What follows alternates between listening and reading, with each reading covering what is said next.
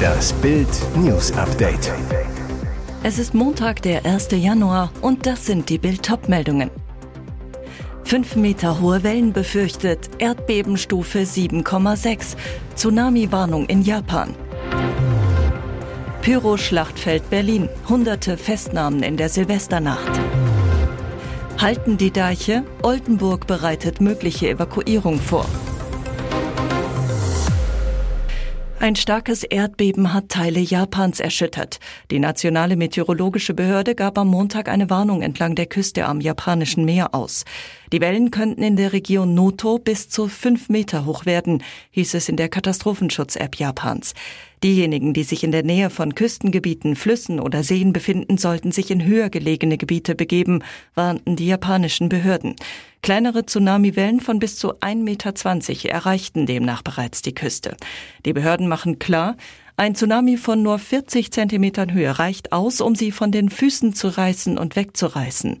Das Erdbeben am Neujahrstag hatte eine Stärke von 7,6. Zum Vergleich, das Horrorbeben in der Türkei und Syrien mit rund 60.000 Toten im Februar vergangenen Jahres hatte die Stufe 7,8 brisant.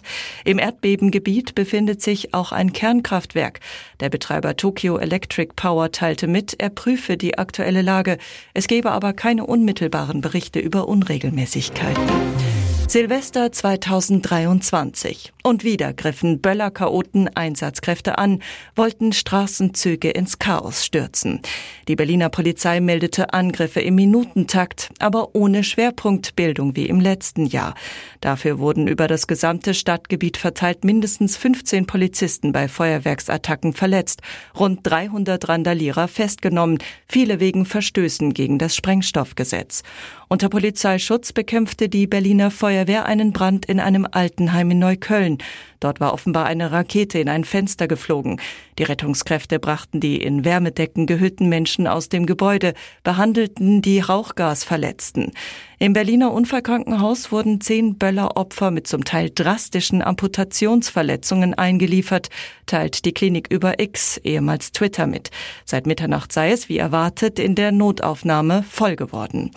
Zusammenfassend sagte Berlins Innensenatorin Iris Spranger, 99,9 Prozent der Menschen haben friedlich gefeiert.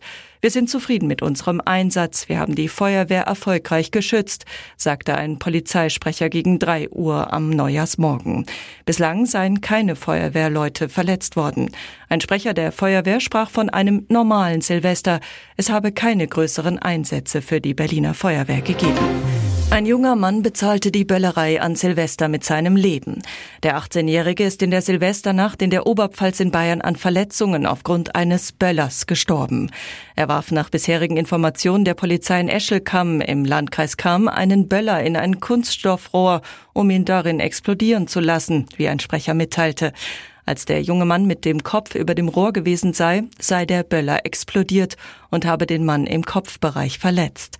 Eine weitere Person sei bei dem Vorfall leicht verletzt worden. Die Kriminalpolizei ermittelt zu den Hintergründen des Vorfalls. Die Hochwasserlage vor allem im Norden Deutschlands ist weiter angespannt. Zwar wurden von der Aller in Niedersachsen und auch von weiteren Flussläufen leicht fallende Pegelstände gemeldet, andernorts stiegen sie jedoch nach neuen Regenfällen sogar wieder an. Der Landkreis Mansfeld-Südharz hat den Katastrophenfall ausgerufen. In Oldenburg wird eine mögliche Evakuierung vorbereitet. Bundesinnenministerin Nancy Faeser besucht am Nachmittag das Hochwassergebiet in Niedersachsen. Dort will sie sich gemeinsam mit der niedersächsischen Innenministerin Daniela Behrens in Hatten-Sandkrug bei Oldenburg über die Lage informieren und mit Einsatzkräften von THW und Bundespolizei sprechen. Bundeskanzler Olaf Scholz hatte sich gestern im Norden Niedersachsens einen Eindruck vom Hochwasser verschafft. Ab Dienstag ist für die Flutregionen Dauerregen vorhergesagt. Neues Jahr, neue Folge. Dieser Tatortabschied ist dramatisch. Und wieder eine Tatortermittlerin weg. Der Hamburger Bundespolizist Falke, Wotan Wilke Möhring, verliert am Neujahrstag seine Partnerin Julia Groß, Franziska Weiß. Was bleibt, ist ihre 13. und letzte Folge. Ihre Figur sei auserzählt, sagt sie. Zum Abschied darf Groß ganz viel singen. Razzia in einer Passfälscherbude. Ein junger Mann rennt weg vors Auto von Falke und Groß. Der flüchtet trotzdem weiter. Als Falke einem Ständchen von Groß und ihrer Band zum 25-jährigen Dienstjubiläum lauscht, ruft der weggeflitzte Unbekannte bei Falke an. Er sei in Gefahr und Falke kenne ihn ja. Nö. Falke erkennt ihn auch beim Treffen nicht. Wenig später treibt der Unbekannte erstochen im Hafen. Jetzt dämmert's Falke. Denis Demirovic war als Kind Bosnien-Flüchtling und wurde vor 22 Jahren bei einem rechtsradikalen Brandanschlag auf ein Jugendzentrum verletzt. Und jetzt weitere wichtige Meldungen des Tages vom Bild Newsdesk. Ex-KGB-Agent warnt vor Kreml-Diktator. Putin plant große Eskalation. Sergei Schirnow begann vor 40 Jahren mit Kreml-Führer Wladimir Putin beim früheren Geheimdienst KGB, wurde in Moskau zum Spion ausgebildet und fiel später in Ungnade. Heute lebt er als erfolgreicher Buchautor in Frankreich und zählt zu den intimsten Kennern Putins und zu dessen schärfsten Kritikern. Seine Warnung, der Westen darf nicht länger darauf vertrauen, Putin folge sowas wie gesunde Menschenverstand. Der Kreml-Führer setze nur auf Eroberung und Bestrafung. Im Bildinterview beschreibt er Putins Pläne, Ziele und Träume. Wie tickt Putin? Er hat ein riesiges Ego, bevorzugt persönliche Gespräche unter vier Augen. Dabei ist er immer einer Meinung mit seinem Gegenüber. Deshalb kommt eine Person, die sein Büro betritt, verzaubert heraus, weil sie glaubt, dass Putin die herausragendste Person ist, die ihn verstanden hat. Er versteht jedoch nicht, dass Putin niemals das tun wird, was er versprochen hat. Wie sieht Putins Kriegsplan in der Ukraine aus? Ich glaube nicht, dass Putin selbst weiß, was sein konkreter Kriegsplan ist. Der Hauptplan hat sich nicht geändert, die Zerstörung der Ukraine als unabhängiger Staat. Er will die Ukraine dazu zwingen, den Verlust von 20 Prozent ihres Territoriums hinzunehmen, wie es im Fall Georgiens war. Der eroberte Teil soll in das russische Protektorat überführt werden, der Rest wird sich weigern, mit dem Westen zusammenzuarbeiten. Das ist sein Hauptplan. Wie schätzen Sie die Situation für Putin ein?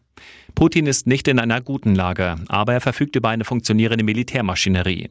40 Prozent des Staatshaushalts fließen in den Krieg, das sind 120 Milliarden Dollar, während die Ukraine um 25 bis 30 Milliarden Hilfsleistungen betteln muss. Und in Russland hat Putin keinen Widerstand zu befürchten. Es gibt kein kritisches Denken, gerade in den armen Provinzen. Wenn die Regierung dort Eltern sagt, dass ihr Sohn in den Krieg geschickt werden soll und die Familie dafür 200.000 Rubel, also etwa 1.900 Euro erhält, dann stimmen Sie zu, denn eine so große Summe haben die meisten noch nie gesehen. Eine Bombe lauter als jede Neujahrsrakete. Dänemarks Königin dankt ab. Dänemark war am frühen Sonntagabend erst einmal sprachlos. Doch die Reaktionen auf die angekündigte Abdankung von Königin Margarete II. nach 52 Jahren auf dem Thron ließen nicht lange auf sich warten. Ministerpräsidentin Mette Frederiksen dürfte über die Nachricht informiert gewesen sein. Durchgesickert war bis zur Rede gegen 18 Uhr beim normalen Volk nichts. Dementsprechend hätte die Reaktion der Politikerin hier durchaus etwas ausführlicher sein dürfen. Königin Margarete war dem Königreich eine Ehre, sagte sie. Birgitte Borup, Kulturredakteurin der angesehenen Tageszeitung Berlingse Tidene, schreibt dagegen, das ist eine Bombe, die lauter ist als jede Neujahrsrakete. Der Historiker Lars Hofbacke-Sörensen versucht direkt eine geschichtliche Einordnung des beispiellosen Moments. Sie tut es, um die Zukunft des Königshauses zu sichern, schreibt er. Man will nicht erleben, dass es mehr und mehr Thronfolger in Skandinavien gibt, die selbst schon ziemlich alt sind, wenn sie endlich König oder Königin werden. Sophie Hestorp, Oberbürgermeisterin von Kopenhagen, richtet ihre Worte direkt an die scheidende Monarchin. Danke für all die Stunden, an die wir uns erinnern können. Danke dafür, dass Sie auf Kunst, Handwerk und Forscher fokussiert waren. Danke für Ihre Liebe zu Kopenhagen. Lob kommt von Finanzminister Nikolai Wammen. Ein tief empfundenes Danke für den einmaligen und lebenslangen Einsatz für Dänemark. Das große Bild Jahreshoroskop Liebe, Geld, Gesundheit, so stehen ihre Sterne für das neue Jahr. Das Jahr 2024 steht ganz im Zeichen der Sonne. Sie erweckt in ihnen Leidenschaft, Selbstvertrauen und Kraft. Im großen Jahreshoroskop zeigt Astrologin Erika Herrmann, welche Monate sie nutzen sollten, um ihre große Liebe zu finden, neue Herausforderungen zu meistern und Körper und Geist zu stärken. Die Monate werden wunderbar intensiv und Singles schwelgen im Flirtglück. Paare rücken noch näher zusammen und genießen leidenschaftliche Stunden. Die Gefühle füreinander werden stärker und viele sind jetzt bereit zum nächsten Schritt in der Beziehung. Geldsegen und Zukunftschancen. Die Sonne leuchtet unsere Stärken optimal aus und hilft uns dabei, uns in beruflicher und finanzieller Hinsicht von unserer besten Seite zu zeigen.